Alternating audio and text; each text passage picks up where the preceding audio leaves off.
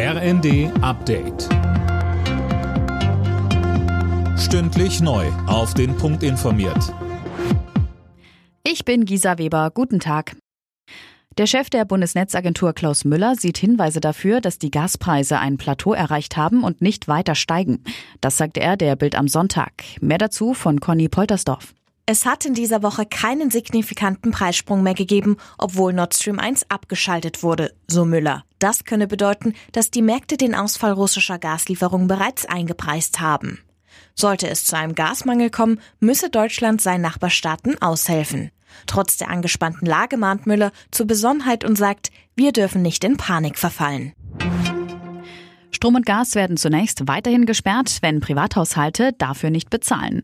Ein Aussetzen dieser Maßnahme lehnt Justizminister Buschmann ab. Die Unterscheidung, ob jemand nicht zahlen könne oder nicht wolle, führe nur zu mehr Streit und Gerichtsverfahren, sagte der FDP-Politiker den Funke-Zeitungen. In Deutschland muss mehr abgelaufener Corona-Impfstoff vernichtet werden als bisher bekannt. Seit Dezember sind fast vier Millionen Impfdosen abgelaufen und müssen vernichtet werden, rund eine Million mehr als bisher angenommen. Das sagte der CSU-Bundestagsabgeordnete Stefan Pilsinger dem Redaktionsnetzwerk Deutschland unter Berufung auf eine Anfrage ans Bundesgesundheitsministerium. Pilsinger übt dabei scharfe Kritik. Gerade in Zeiten der Inflation dürfe der Staat das Steuergeld nicht sinnlos zum Fenster hinauswerfen. Nach einem Kompromiss im jahrelangen Streit mit Bulgarien ist Nordmazedonien nun bereit für Verhandlungen über einen EU-Beitritt. Das Land hat bereits seit 2005 Kandidatenstatus. Zuletzt hatte Bulgarien den Prozess aber mit einem Veto verhindert.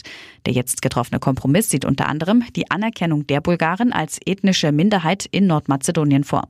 Schon in der kommenden Woche könnte es ein Treffen mit Vertretern der EU geben. Alle Nachrichten auf rnd.de